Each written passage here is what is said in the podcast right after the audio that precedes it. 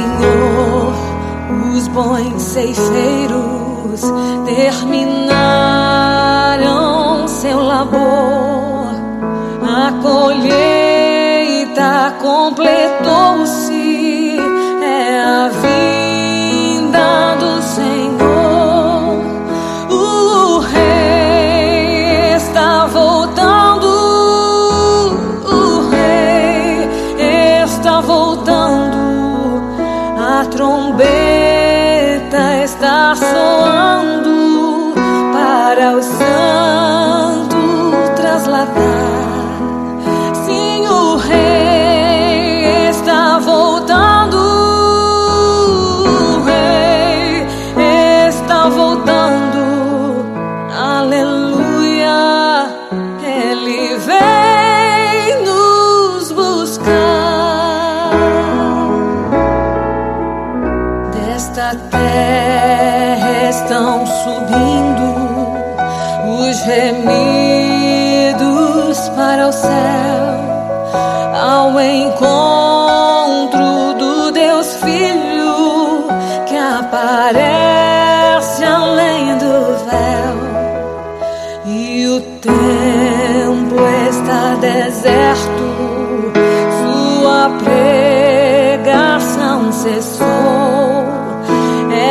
起。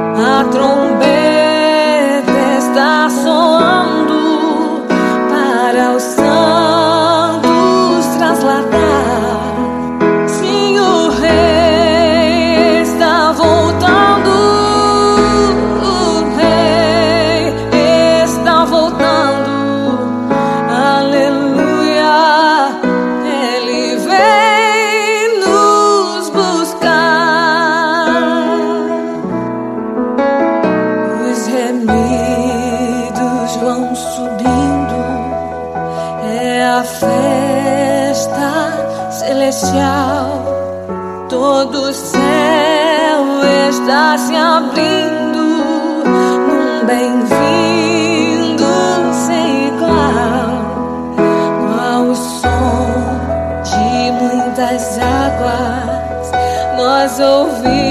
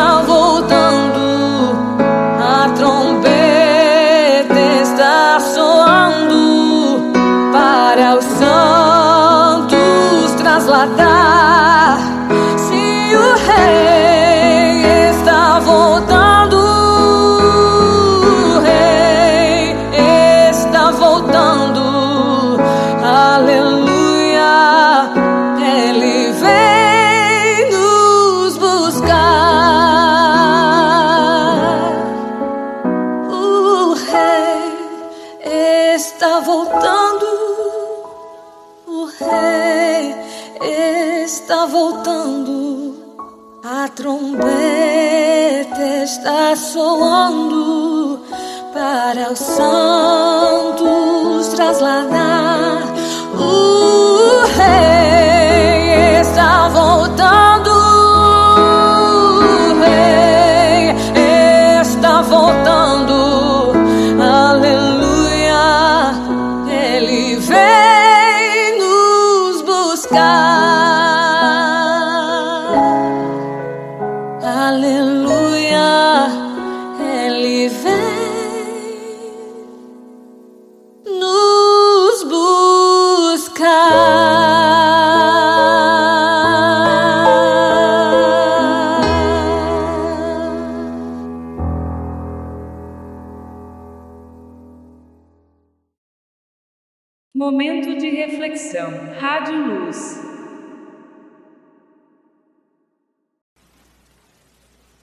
Feliz de estar com vocês hoje.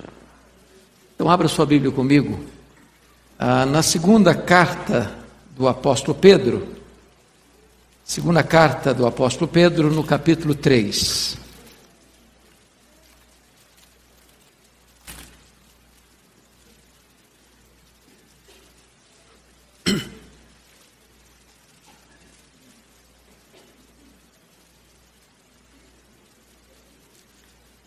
Faremos a leitura de todo este capítulo. Segunda de Pedro, capítulo 3. Pedro escreve assim: Amados, esta é agora a segunda epístola que vos escrevo. Em ambas, procure despertar com lembranças a vossa mente esclarecida, para que vos recordeis das palavras que anteriormente foram ditas pelos santos profetas bem como do mandamento do Senhor e Salvador, ensinado pelos vossos apóstolos.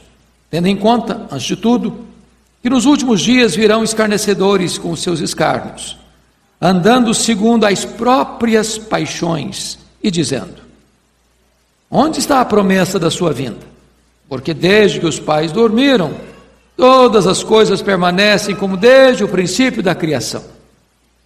Porque deliberadamente esquecem que de longo tempo houve céus bem como terra, a qual surgiu da água e através da água pela palavra de Deus, pela qual veio o mundo, ou veio a perecer o mundo daquele tempo afogado em água. Ora, os céus que agora existem e a terra, pela mesma palavra, têm sido entesourados para fogo, estando reservados para o dia do juízo e destruição dos homens ímpios. Há, todavia, uma coisa, amados, que não deveis esquecer: que para o Senhor, um dia como mil anos, e mil anos como um dia. Não retarda o Senhor a sua promessa, como alguns a julgam demorada. Pelo contrário, Ele é longânimo para convosco, não querendo que nenhum, pere... nenhum pereça, senão que todos cheguem ao arrependimento. Virá, entretanto, como ladrão o dia do Senhor, no qual os céus passarão com estrepitoso estrondo, e os elementos se desfarão abrasados. Também a terra e as obras que nela existem serão atingidas. Visto que todas estas coisas hão de ser assim desfeitas, deveis ser tais como os que vivem em santo procedimento e piedade, esperando e apressando a vinda do dia de Deus por causa do qual os céus incendiados serão desfeitos e os elementos abrasados se derreterão. Nós, porém, segundo a sua promessa, esperamos novos céus e nova terra nos quais habita a justiça. Por essa razão, pois, amados, esperando essas coisas, empenhai-vos por ser desachados por ele em paz, sem mácula, irrepreensíveis e tende por salvação a longanimidade de nosso Senhor. Como igualmente o nosso amado irmão Paulo vos escreveu, segundo a sabedoria que lhe foi dada. Ao falar acerca desses assuntos, como de fato costuma fazer em todas as suas epístolas, nas quais há certas coisas difíceis de entender, que os ignorantes e instáveis deturpam, como também deturpam as demais escrituras para a própria destruição deles. Vós, pois, amados, prevenidos como estáis de antemão, acautelai-vos. Não suceda que, arrastados pelo erro desses insubordinados, descaiais da vossa própria firmeza. Mas antes, crescei na graça e no conhecimento de nosso Senhor e Salvador Jesus Cristo. A Ele seja glória, tanto agora como no dia eterno. Amém. Eu quero conversar um pouco com os meus irmãos nesta noite sobre a segunda vinda de Cristo. A segunda vinda de Cristo, meus irmãos, é a acrópole da esperança cristã. A segunda vinda de Cristo é certamente o pináculo de todas as doutrinas cristãs. A segunda vinda de Cristo é a consumação da história. A segunda de, a vinda de Cristo vai ser o último e o mais retumbante capítulo da história da humanidade. Esta verdade, ela está fartamente documentada nas Escrituras. No Velho Testamento, há mais profecias sobre a segunda vinda de Cristo do que sobre a primeira vinda de Cristo. No Novo Testamento, todos os livros tratam desta gloriosa doutrina, exceto Filemão, 2 e 3 de João. Todos os demais livros do Novo Testamento reverberam esta verdade gloriosa. Portanto, é muito importante entender que Jesus voltará. E como ele voltará? Primeiro, ele voltará pessoalmente. Lá em Atos, capítulo 1, verso 9 a 11, quando os discípulos estavam olhando para as alturas diante da ascensão do Senhor Jesus Cristo, o anjo aparece e pergunta para eles: Varões galileus, por que estáis olhando para as alturas? Esse mesmo Jesus que vi subir, voltará, descerá entre nuvens, do mesmo jeito. Ele não mandará um arauto, ele pessoalmente virá será uma vinda pessoal. Mas a Bíblia diz que a sua vinda será também visível. Diz Apocalipse 1,7 que todo olho verá, até mesmo aqueles que o traspassaram, será uma vinda notória, pública, absolutamente irrefutável.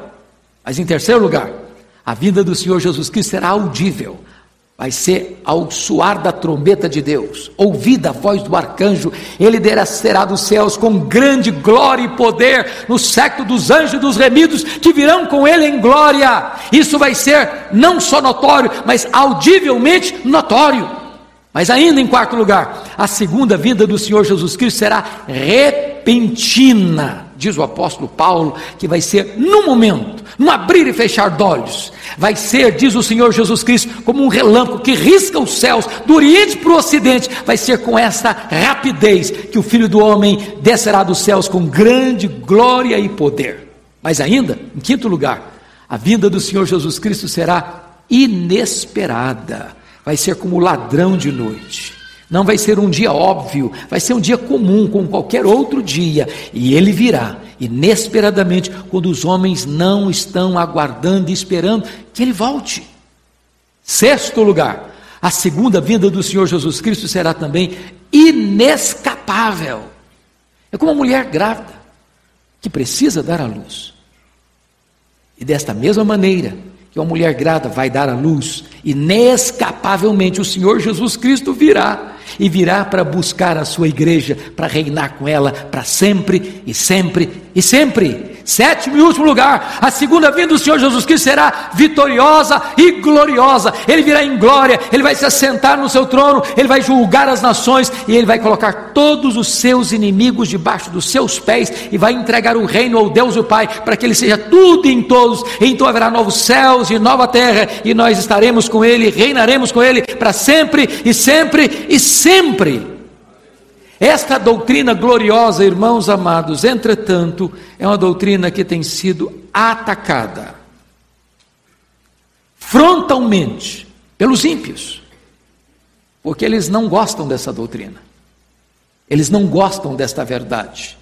Porque esta verdade diz que a história não está nas mãos dos homens, nem dos poderosos, nem dos sábios, nem dos cientistas. A rédea da história, ou as rédeas da história, o, o, a, o volante da história está nas mãos do Senhor, e é Ele quem vai consumar a história, e Ele quem vai julgar as nações. Então, Pedro vai tratar deste assunto, eu peço que você, com a Bíblia aberta comigo, considere este assunto. Primeira coisa que Pedro começa dizendo é o seguinte: Amados, esta é a segunda epístola que vos escrevo. Claro, a primeira nós temos aí na nossa Bíblia. Então é a segunda mesmo, e essa que você está lendo comigo. Em ambas, diz ele, procuro despertar com lembranças a vossa mente esclarecida. Então, Pedro me dá um descanso muito enorme no coração. Ele está dizendo o seguinte: quando você vier para a igreja, não venha toda vez que você vier com a expectativa de que o pastor vai pregar coisa inédita. Não vai. O pastor vai pregar para você aquilo que você já sabe. Vamos recordar aquilo que nós já sabemos. Nós vamos trazer a memória esclarecida de vocês aquilo que vocês já têm conhecimento. Verdades que precisam ser ditas e repetidas, e repetidas, e repetidas, e repetidas de novo. O que Pedro vai nos informar no versículo 2, para que vos recordeis das palavras que anteriormente foram ditas pelos santos profetas, bem como do mandamento do Senhor e Salvador, ensinado pelos vossos apóstolos. O que, que ele está dizendo aqui? O que ele está dizendo aqui é que essa doutrina da segunda vinda de Cristo não é nova, não é inédita. Ele não está criando isso, ele não está inventando isso. Ele está ancorado naquilo que os profetas pregaram sobre a segunda vinda de Cristo. Os profetas trataram deste assunto, mais do que da primeira vinda. O que ele está dizendo aqui é que o Senhor Jesus Cristo também, enquanto aqui esteve, ensinou sobre a sua segunda vinda. É só você perceber o chamado sermão profético de Jesus que está em Mateus 24 e 25, onde ele diz que, quando perguntado para ele, mas Senhor, quando acontecerá essas coisas? Que sinal haverá da tua vinda e da consumação dos séculos? Ele diz: Vede que ninguém vos engane. Haverá guerras, rumores de guerras, haverá ah, terremotos, pestilências, o amor de muitos se esfriarão. E este evangelho do reino será pregado em todo o mundo, então virá o fim. Mas também esta verdade gloriosa foi pregada pelos apóstolos. O apóstolo Paulo trata dessa matéria, o apóstolo Pedro trata dessa matéria, o apóstolo João trata dessa matéria, e este assunto está fartamente trabalhado pelos profetas, pelo Senhor Jesus e pelos apóstolos. Em outras palavras, o que Pedro está dizendo é o seguinte: há uma unidade das Escrituras. Nunca aceite essa ideia que alguns querem levantar aí. O Deus do Velho Testamento é um Deus irado, é o Deus da guerra. O Deus do Novo Testamento é o Deus de amor e o Deus de graça. Não, não, não, não. O Velho Testamento e o Novo Testamento estão unidos com o mesmo propósito, tratando as mesmas verdades. Aqui no Velho é um botão, aqui no Novo é o fruto maravilhoso e doce da graça. Mas a palavra de Deus é una quando se trata, sobretudo, da segunda vinda de Cristo. Então, vejam comigo, por gentileza, no versículo 3, que ele começa então a mostrar porque os ímpios não gostam desta mensagem e eles querem destruir esta mensagem. Olha o que está acontecendo. Verso 3: Tendo em conta, antes de tudo, que nos últimos dias virão escarnecedores com seus escárnios, andando segundo as suas próprias paixões Primeira coisa que Pedro está dizendo é o seguinte: os falsos mestres virão quando? Nos últimos dias. O que são os últimos dias? Isso é um termo técnico.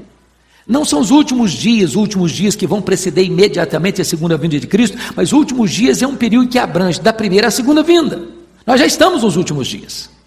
E é por isso que o primeiro sinal que Jesus Cristo disse que deveríamos observar com respeito à sua segunda vinda, acautelai-vos dos falsos profetas, dos falsos mestres.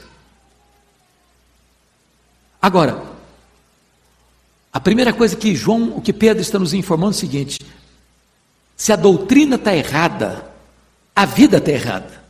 O verso 3 diz que eles vêm ah, com seus escárnios, eles são escarnecedores, e vêm com seus escárnios andando segundo as próprias paixões. Por que isso? Porque a teologia determina a ética. Ninguém pode ser um herege e ao mesmo tempo ser santo. Não se pode ter uma doutrina errada e ter um comportamento certo. Se a doutrina está errada, o comportamento é errado. É por isso que os falsos mestres é, têm uma teologia ruim e têm uma ética ruim. Agora, qual o problema desses falsos mestres? Vamos entender que Pedro está tratando da segunda vinda de Cristo. Então, qual o problema deles? Qual o erro deles? Qual a falsa doutrina deles? Versículo 4, compare comigo aí. Dizendo, o que, que eles estão dizendo? Onde está a promessa da sua vinda? Porque desde que os pais dormiram, todas as coisas permanecem como desde o princípio da criação.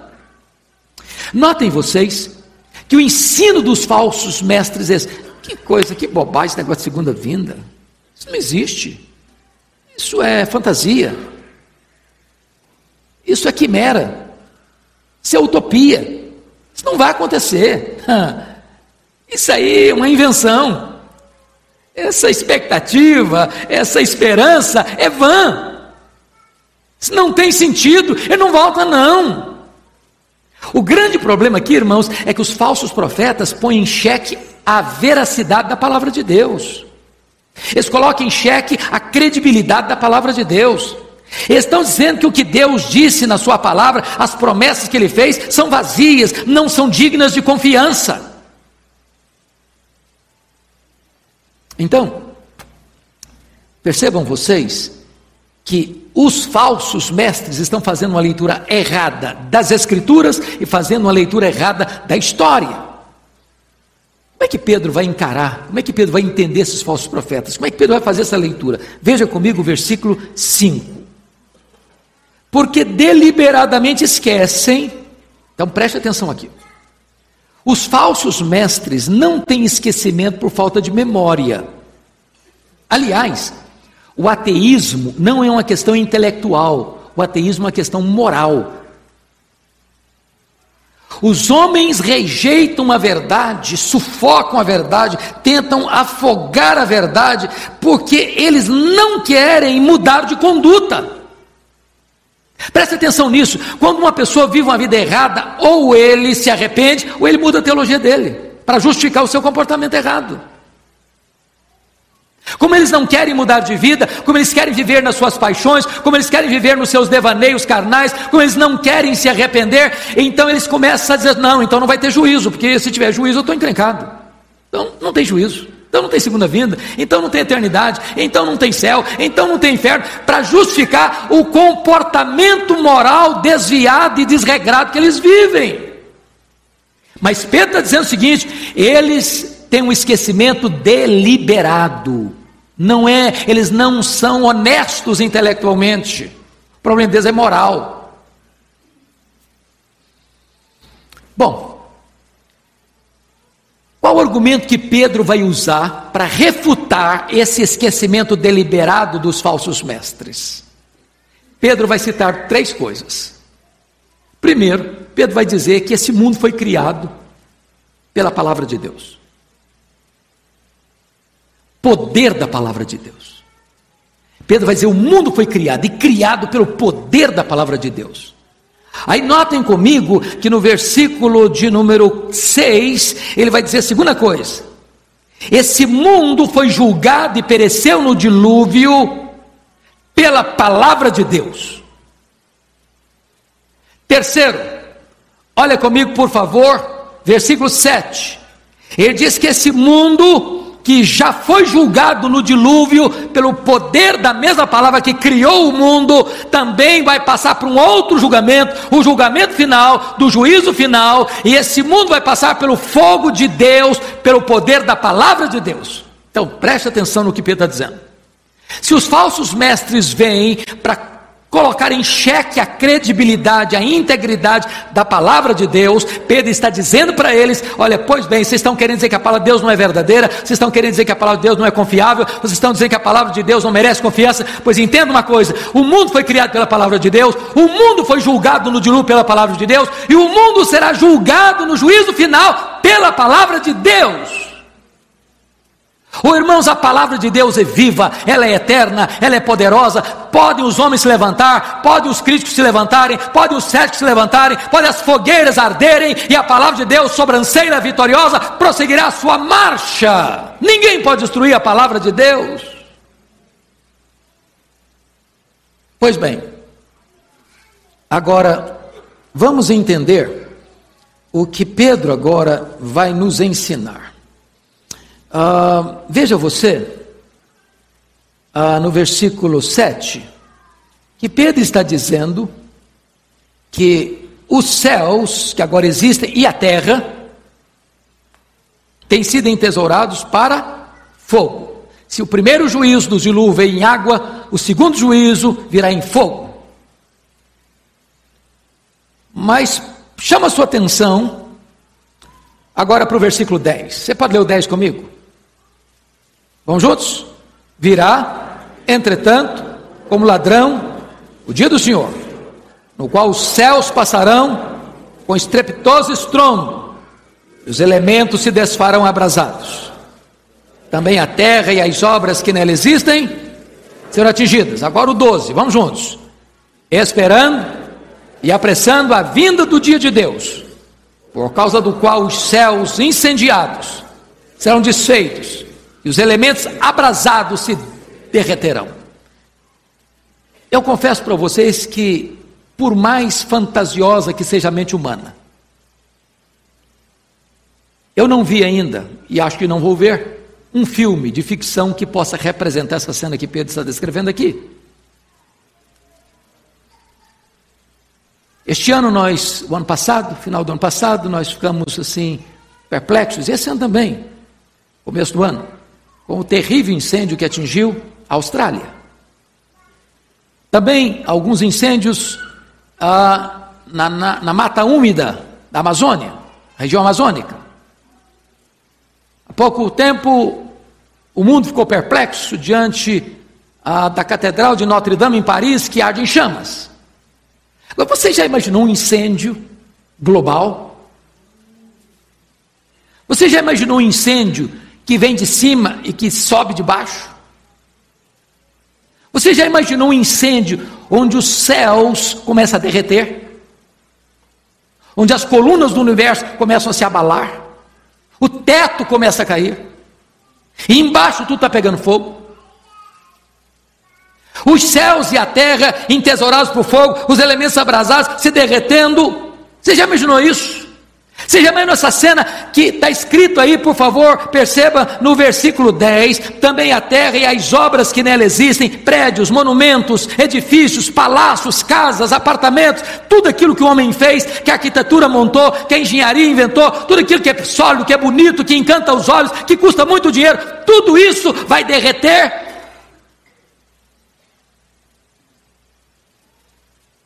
Esta cena está para lá de qualquer filme de ficção. Talvez, talvez não com segurança, ninguém na Bíblia descreveu esse dia de uma maneira tão dramática como Pedro está descrevendo.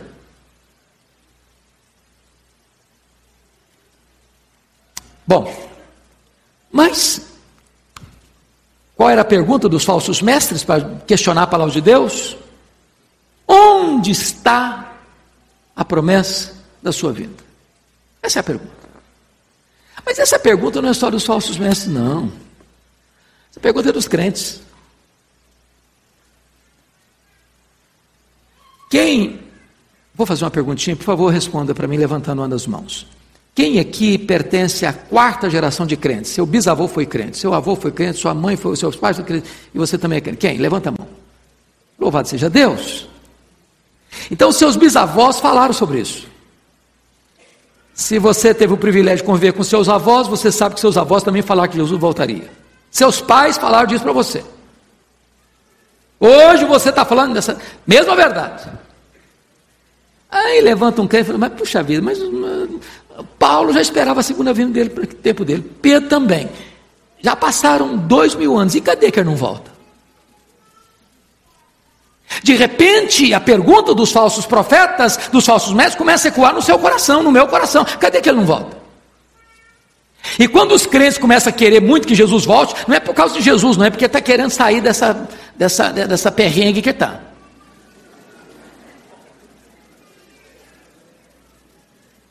Então, como é que Pedro trata desse assunto? Olha a resposta de Pedro. Versículo 8. Vamos ler junto comigo? Vamos lá?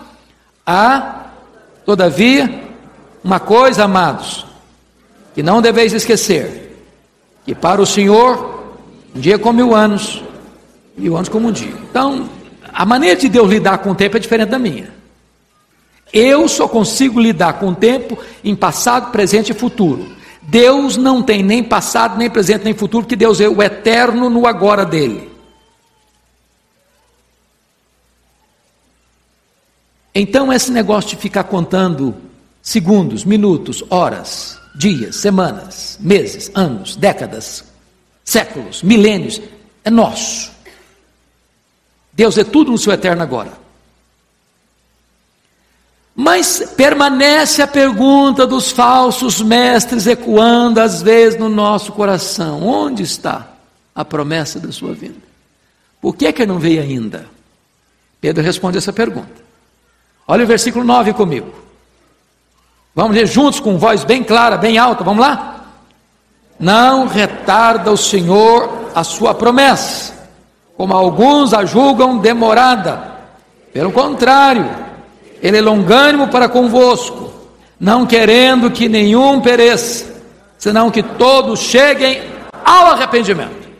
O que Pedro está dizendo é que se ao nosso modo de ver ele está demorando, é porque Deus é tão longânimo que não quer que você pereça, mas seja salvo. Agora, preste atenção que Pedro não está ensinando universalismo também. Pedro não está dizendo que Deus espera que todos os homens, sem exceção, sejam salvos, não. Ele está falando aí do seu povo. Não retarda o Senhor a sua promessa, como alguns a julgam demorada, pelo contrário, ele é longânimo para quem? Para convosco. O que, significa isso? Deus tem um povo, a quem ele escolheu na eternidade, por quem Jesus morreu na cruz. E esse povo precisa ser chamado para o Evangelho. Chamado para o Evangelho. Você acha que Deus tem muito povo em São Paulo? Essas pessoas precisam ser chamadas para o Evangelho. E Deus é tão longânimo que Ele está dando uma oportunidade para que essas pessoas escutam o Evangelho, sejam salvas. Deus não tem prazer na morte do ímpio, mas em quem se arrependa e viva. Bom, mas então alguém pode fazer a seguinte colocação: bom, então quer dizer que se eh, vai demorar, ou eu preciso esperar para que as pessoas se convertam, deixa eu ficar numa boa uma nice. Tranquilo, dormindo em berço esplêndido. Já estou cansado de escutar quem falou: olha, pelos meus cálculos dos mapas proféticos que eu tenho nas mãos, tem gente que tem um calendário e a maquininha na mão. Jesus não volta nos próximos 500 anos. Deixa eu dizer uma coisa: nenhum de nós tem direito de pensar assim. Paulo esperava a segunda vinda de Jesus e Paulo era um bom teólogo. Vocês acham que era um bom teólogo? esperava a vinda de Jesus para os seus dias. Os pais da igreja esperavam a vinda de Jesus, a segunda vinda de Jesus para os seus dias. Os reformadores esperavam a segunda vinda de Jesus para os seus dias. Os puritanos da Inglaterra esperavam a volta de Jesus para os seus dias. Você e eu precisamos esperar a volta do Senhor Jesus para os nossos dias. Então Pedro vai alertar no versículo 10: Ora, virá, entretanto, o dia do Senhor como ladrão. Em outras palavras, fique esperto. Não cruza os braços. Não deixa a vida levar você, não. Para, reflita, porque na hora que você não espera, ele vem. Cuidado, vigie, leve Deus a sério, acerte a sua vida com Deus. Não deixe que esse dia pegue você de surpresa. Você não é filho das trevas, você é filho da luz. Você não fica despercebido como as virgens nécias. Você tem azeite nas suas lâmpadas e você aguarda ansiosamente que ele volte. Pois bem,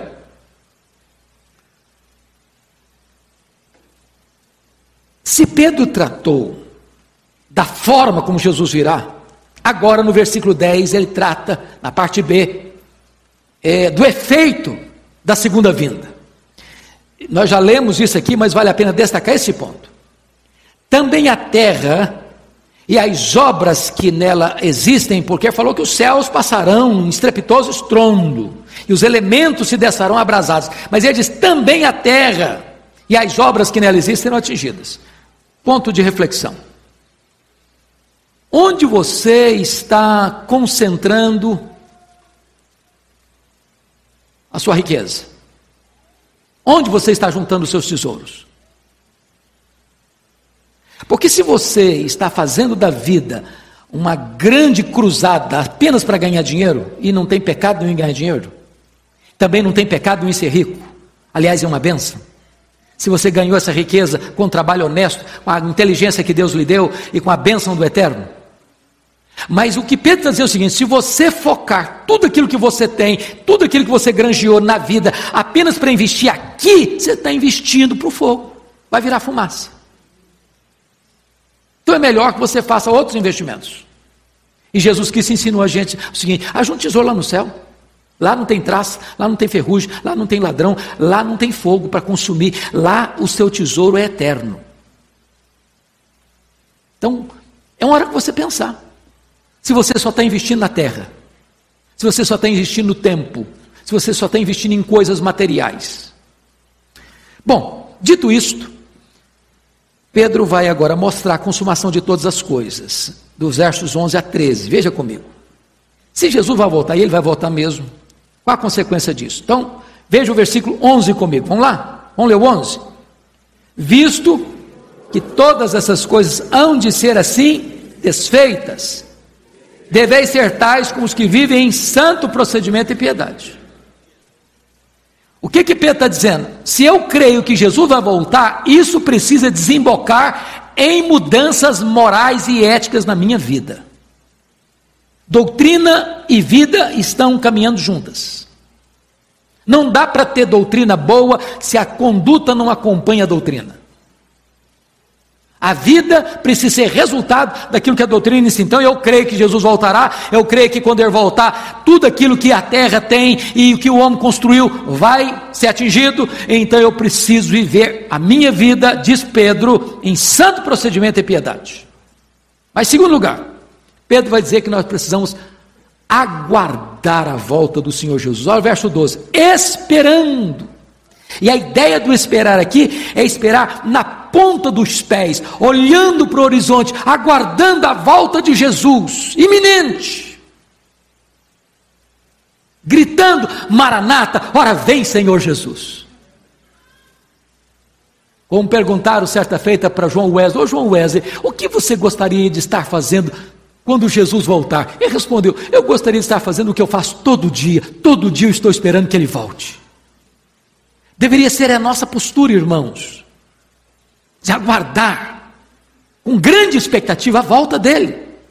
Mas em terceiro lugar, olha o que Pedro vai dizer no verso 12 ainda: não é apenas um aguardar a segunda vinda com exultante expectativa, mas nós precisamos apressar o dia de Deus, apressando a vinda do dia de Deus. Você pode perguntar, eu não estou entendendo, porque a Bíblia diz que só o Pai sabe, os anjos não sabem.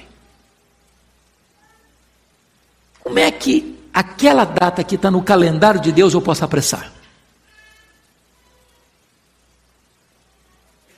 E a única maneira de você e eu apressarmos esse dia que está na agenda de Deus é falando de Cristo, para que aqueles que Deus com paciência está aguardando que sejam salvos, sejam alcançados pela graça. É por isso que a Bíblia diz assim: este evangelho do reino será pregado em todo o mundo, então virá o fim. Ou seja, não é uma expectativa de alguém que sobe para o monte com roupa branca, e vai voltar, então vamos ficar aqui, numa nice, numa boa, numa noia. Não, esse não. Esse não.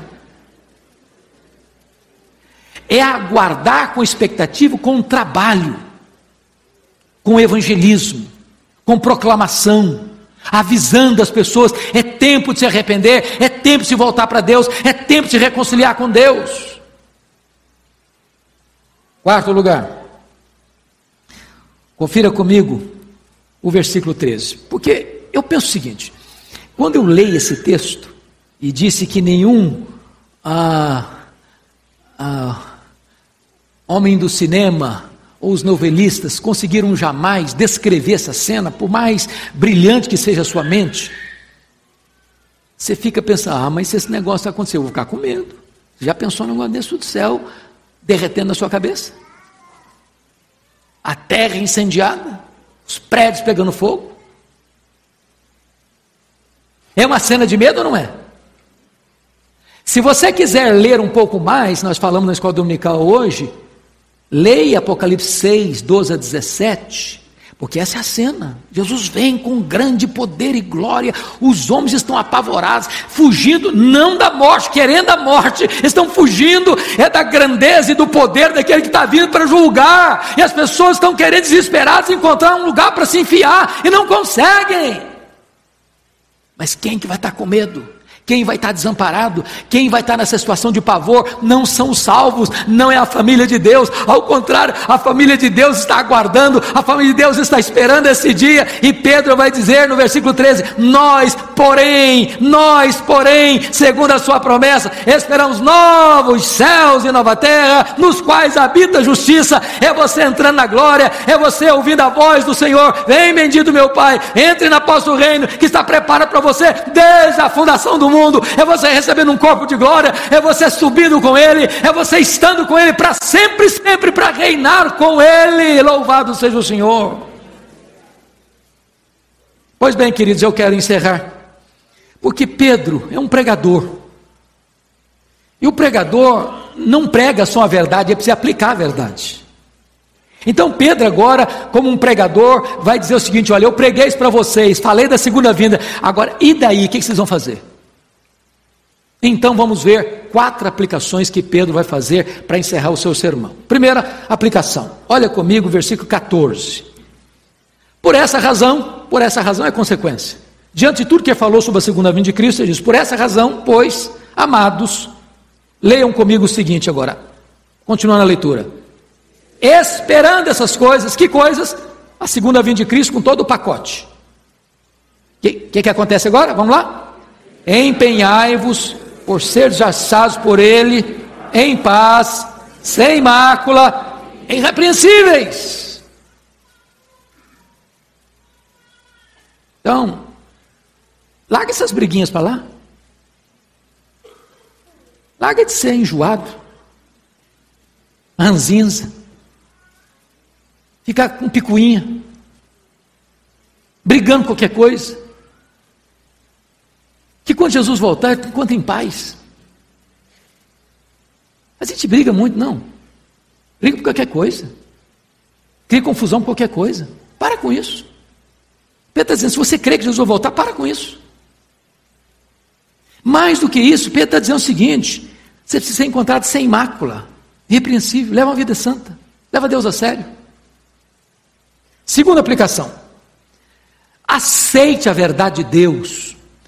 Olhe os versos 15 e 16, que coisa linda que Pedro escreve aí. E tende por salvação a longanimidade de nosso Senhor, como igualmente o nosso amado irmão Paulo vos escreveu, segundo a sabedoria que lhe foi dada, ao falar acerca desses assuntos. Que assuntos mesmo? Segunda vinda de Cristo. E Paulo tratou desse assunto em quantas cartas dele? Em todas, exceto Filemão, que não é uma carta, é um memorando. Pequeninha carta. Mas olha o que ele diz: nas quais há certas coisas difíceis de entender. Gente, mas que alívio para mim. E de repente, eu, será que eu sou meio burrinho mesmo? Não estou entendendo. Paulo está complicado demais aqui, está difícil de entender o Paulo. O Paulo, que é isso?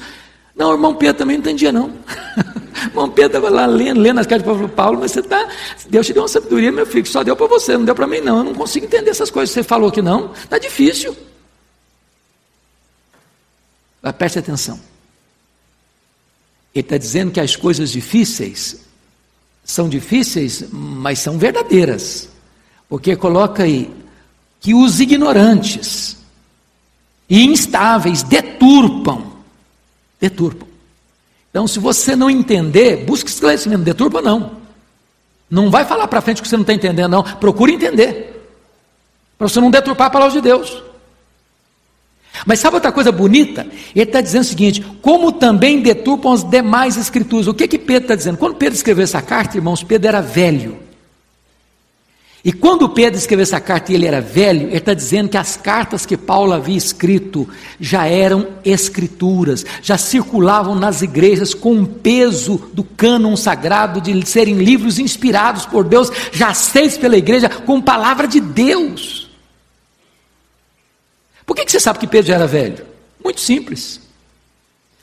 Lá em João 21, 18 e 19, Jesus Cristo disse assim para Pedro, quando restaurou Pedro para o ministério e a vida dele: Ô Pedro, quando você era mais moço, você andava por onde você queria. Mas quando você ficar velho, as pessoas vão cingir você e você vai ser levado para onde você não quer.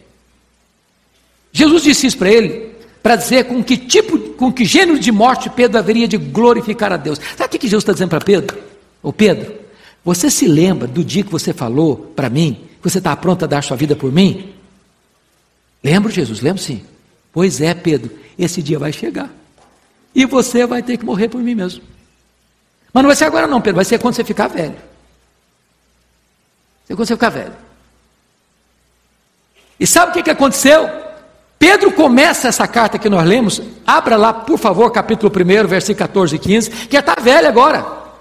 Está velho, está na hora de cumprir a profecia de Jesus. Olha aí, capítulo 1, versículo 14. Certo de que estou prestes a deixar o meu tabernáculo.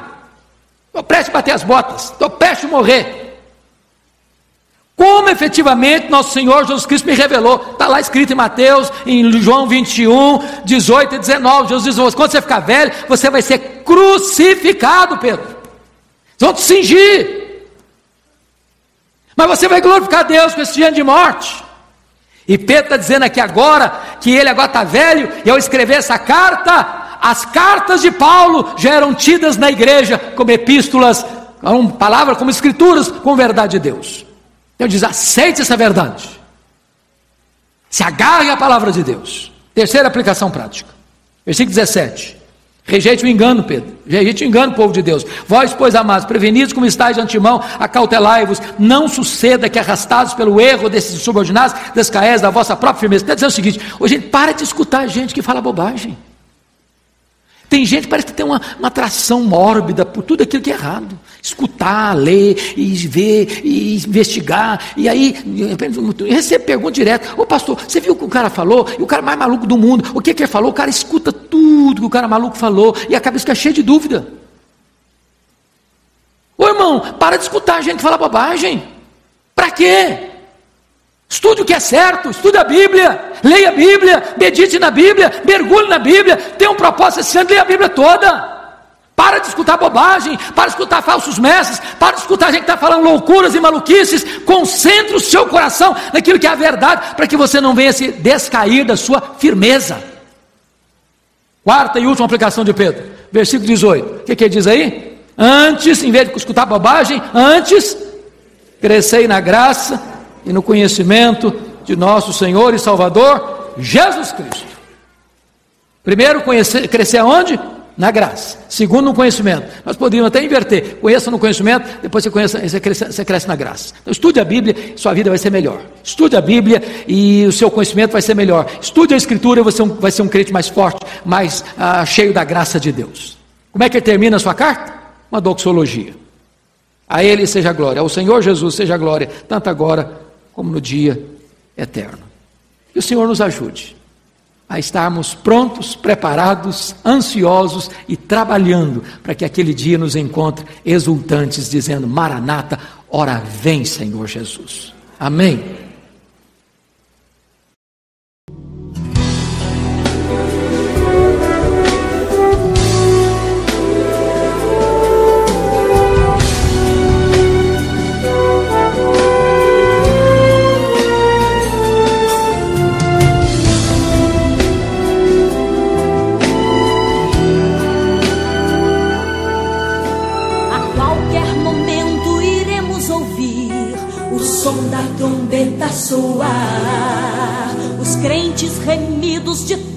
Nações ouvirão a trombeta soar.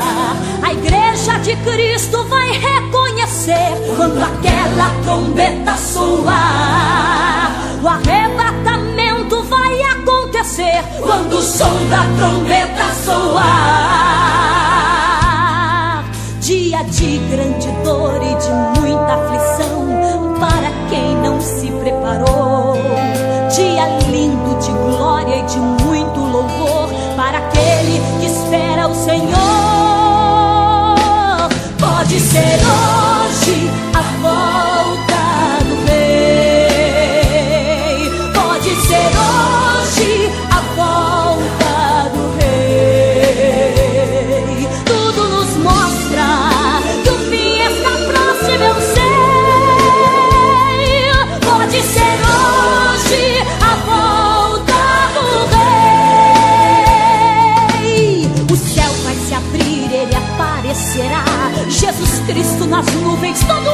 de ver. Os mortos em Cristo ressuscitarão.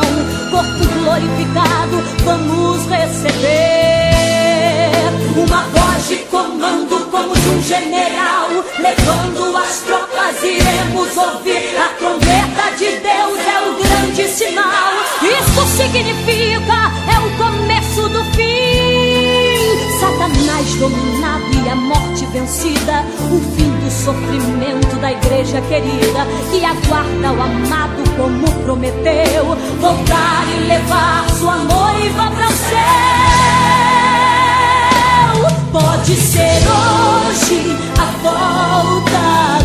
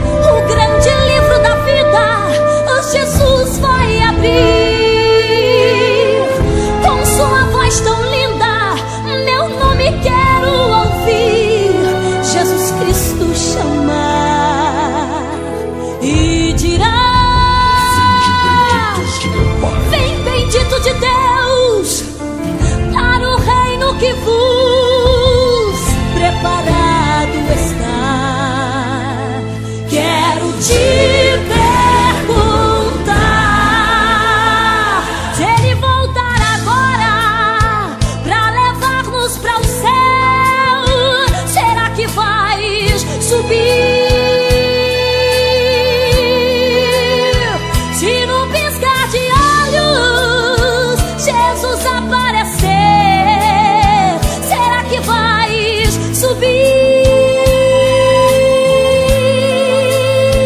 É chegado o momento de nos preparar. Não sabemos a hora em que Cristo virá, mas eu sei que Ele vem.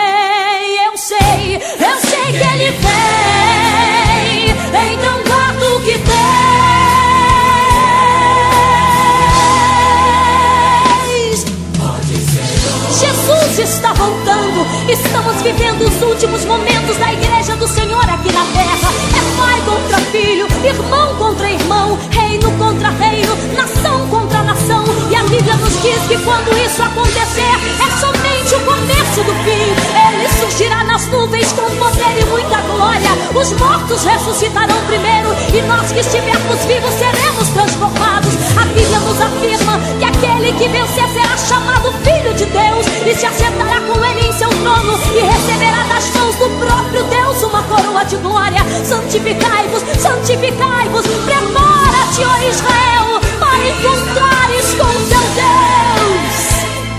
Pode ser longe a voz.